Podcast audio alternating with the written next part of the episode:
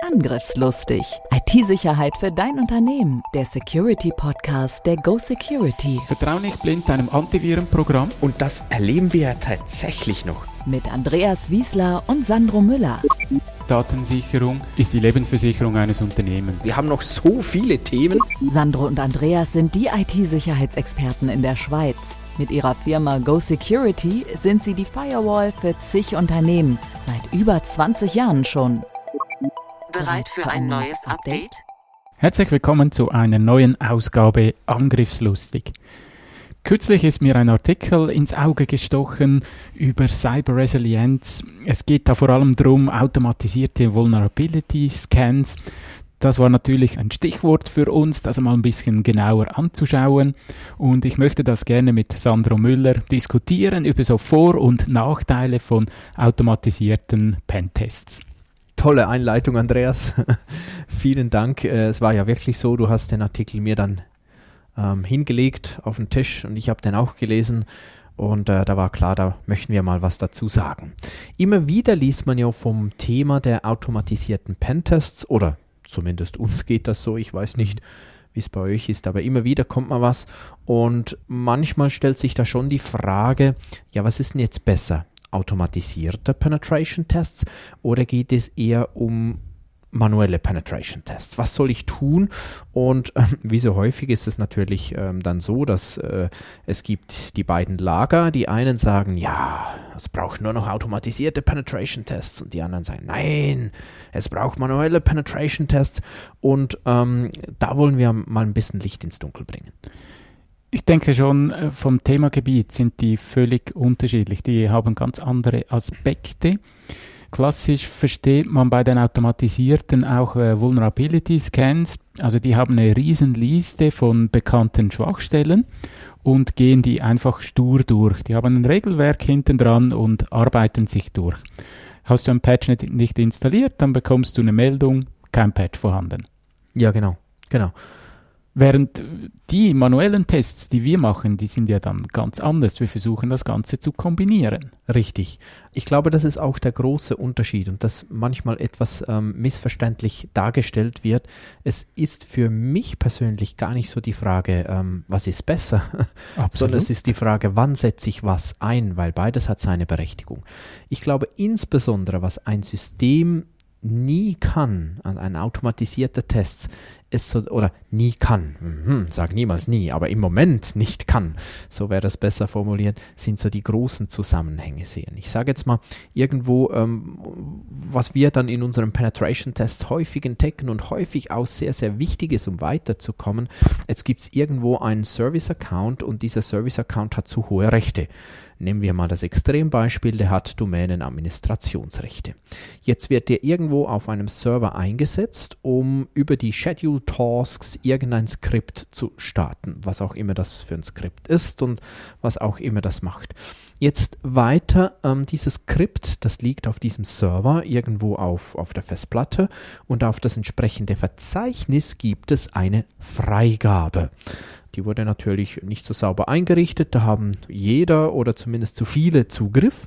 So, dass es tatsächlich das Szenario gibt, ein Mitarbeiter klickt irgendeinen Blödsinn an, ein Phishing-Mail, fällt er darauf rein, der Angreifer kommt damit auf den PC dieses Benutzers, äh, findet diese Freigabe im Netzwerk, kann diese Datei austauschen, das Skript, das ausgeführt wird, und beispielsweise oder etwas hinzufügen, nämlich beispielsweise, dass ihm ein Administrationsaccount erstellt wird.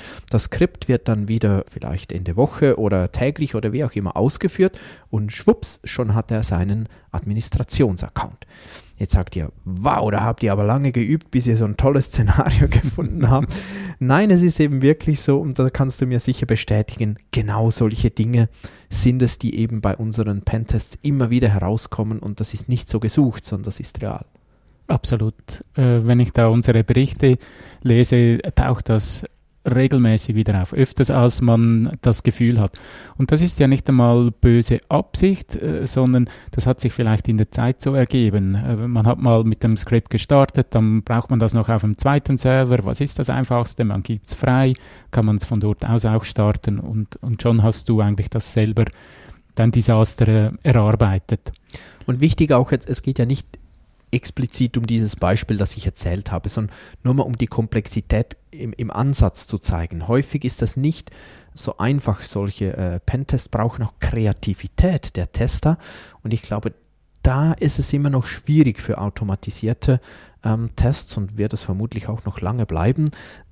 Was jetzt aber Vorsicht, ich, ich zumindest ich und ich gehe davon aus, dir geht es ähnlich, Andreas, ich will nicht sagen, dass automatisierte Pentests ein Blödsinn sind. Das ist was Gutes, wenn es richtig eingesetzt wird.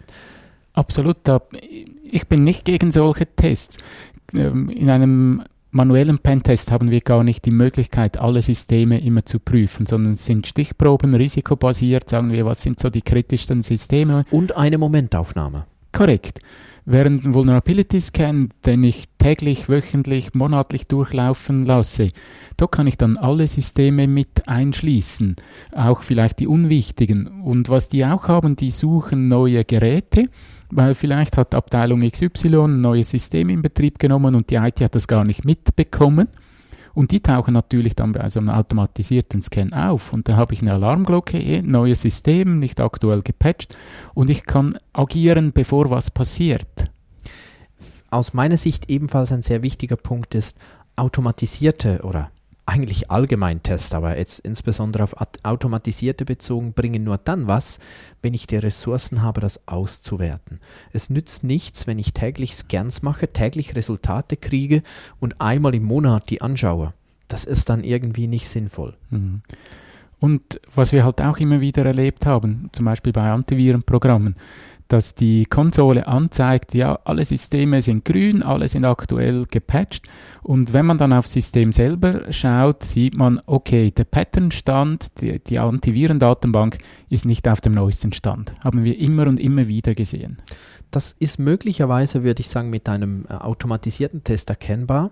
Da kommt es halt stark darauf an, das haben wir jetzt noch gar nicht besprochen. Vielleicht ähm, sind wir gerade sehr tief eingestiegen, aber es gibt da natürlich noch Unterschiede, wie auch beim äh, manuellen Pentesting. Das wird dann häufig ein bisschen weg äh, oder, oder gar nicht darüber geschrieben oder gesprochen. Ich denke, wichtig aber für uns ist schon zu wissen, es gibt automatisiert oder manuell einfach das Pentesting, ich nenne es mal Scanning. Da geht es mal darum, einfach um im Netzwerk die Ports zu scannen, vielleicht noch die Services zu scannen dahinter. Ähm, was ist damit gemeint? Also wirklich, dass ich sehe, wo habe ich überhaupt etwas, das antwortet und vielleicht was ist es. Und wenn ich dann eher, man braucht dann häufig den Begriff Vulnerability Scanning, den wir jetzt auch schon verwendet haben, dort geht es dann eher darum, dass der Scanner Anmeldedaten kriegt. Das heißt, er kommt auf die Systeme drauf mit einem Administrator-Account und kann das auslesen. Er muss sich nicht reinhacken, das ist nicht die Idee dann, sondern kann eben beispielsweise den, den Stand des Antivirus auslesen. Na gut, ist das jetzt besser als die Antivirenkonsole? Naja, vielleicht. Ja, und äh, ihr habt jetzt gerade gehört von Sandro, da liegt auch die große Gefahr. Man hat einen Account, der auf jedem System drauf ist. Kommt ein Hacker an diesen, dann hat er natürlich euer komplettes Netzwerk. Und das muss man einfach im Hinterkopf auch behalten. Ja, natürlich, natürlich. Was würdest du sagen, Andreas, mal ganz grundsätzlich für kleine Firmen? Automatisiertes Penetration Testing. Hm ist eine schwierige Frage, ab wann dass sich das lohnt. Du hast es vorhin angesprochen. Wichtig ist, dass jemand sich dann auch mit den Resultaten auseinandersetzt. Wenn ich diese Ressource nicht habe, dann kann ich es auch sein lassen. Wenn ich dann täglich scanne, aber ich schaue nur einmal monatlich auf die Resultate oder ich verlasse mich auf den E-Mail-Report, der kommt, wenn da nichts steht, wird es schon gut sein, dann lebe ich extrem gefährlich. Also da würde ich eher sagen, ja, ich äh, scanne regelmäßig, aber ich schaue es dann auch gleich an. Ergänze das aber unbedingt auch mit einem manuellen Test, weil die Kreativität, die ist extrem wichtig. Wenn ich meinen Jungs, so nenne ich meine Mitarbeiter liebevoll, die sind extrem kreativ. Wenn ich ihnen über die Schulter blicke, was sie für Ideen haben, ich glaube, ein Computer wird noch länger nicht draufkommen, so wie du es vorhin bereits erwähnt hast. Also es, es braucht einen Mittelweg. Und man darf auch nicht vergessen, solche automatisierten Scans sind auch nicht einfach kostenlos, sondern die können auch richtig ins Geld gehen. Insbesondere, wenn ich eben die Ressourcen dazu rechne, das auszuwerten. Und du hast noch einen guten Punkt angesprochen, die Qualität des Reports. Weil, was meine ich damit? Wenn ich einfach mal einen, einen Vulnerability Scan laufen lasse, dann gehe ich davon aus, auch bei euch wird einiges rot und orange und vielleicht auch was gelb und grün sein, aber da gibt es viel. Und jetzt muss ich das zuerst mal justieren, weil da gibt es auch Fehlalarme, Fehlinterpretationen. Das heißt, wenn ich einfach mal sage, ja, ähm, so um die 50 äh, Alarme sind okay, dann wäre das vielleicht nicht so sinnvoll. Das ist schade ums Geld. Wenn ihr aber ähm, dem nachgeht, das einmal schön justiert, so dass die Fehlalarme weg sind oder markiert sind, dass ihr die kennt und dann das halt jedes Mal vergleiche und weiß, ist es Fehlalarm oder nicht. Und genau jetzt merkt ihr, da ist eben auch wieder manuelle Arbeit nötig und ich glaube, dann, dann nützt dieses automatisierte Scanning oder, oder Vulnerability Scan, wie auch immer, dann nützt das wirklich etwas. Wenn ich in die Tiefe gehe, wenn ich die Systeme kenne, wenn ich die Reports kenne, wenn ich das auswerte und das ist einfach nicht ein nicht zu unterschätzender Aufwand, weil es wird ja immer so verkauft, dass es heißt, ja, es, du hast dann keinen Aufwand, es ist ja automatisiert. Mhm. Ja, aber es löst die Probleme nicht automatisch, wenn was gefunden wird. Ja, das kommt noch dazu. Aber das ist beim Manuellen auch so. das ist definitiv so. Was man nicht vergessen darf, das, was du jetzt gerade angesprochen hast mit den äh, Falschmeldungen, das kannst du schon mal konfigurieren, aber jeder Patch, jede neue Software ähm, verändert das System wieder und dann musst du wieder ran das Justieren gehen. Also es ist eine fast tägliche Aufgabe, auch diesen Sensor zu trainieren, auf dem aktuellen Stand zu halten. Absolut, das ist ja auch einfach gefährlich zu sagen, auf System XY, ja, da kommt immer eine Meldung, der sei nicht gepatcht, weil so. Und wenn ich jetzt einfach sage, ja gut, wenn auf System XY heißt, ist nicht gepatcht, ist alles okay hm, das kann gefährlich sein. Also das muss ich dann schon etwas genauer ähm, justieren. Und das genau das meine ich. Das ist diese Arbeit, das ist eine, eine gar nicht so einfache Arbeit, um die gut zu machen. Und das braucht einfach Ressourcen. Ja, und das wird oft unterschätzt. Man denkt sich dann, oh, jetzt habe ich ein System, ich kann mich zurücklehnen, wenn dann was kommt, dann muss ich erst reagieren. Und das ist leider nicht so.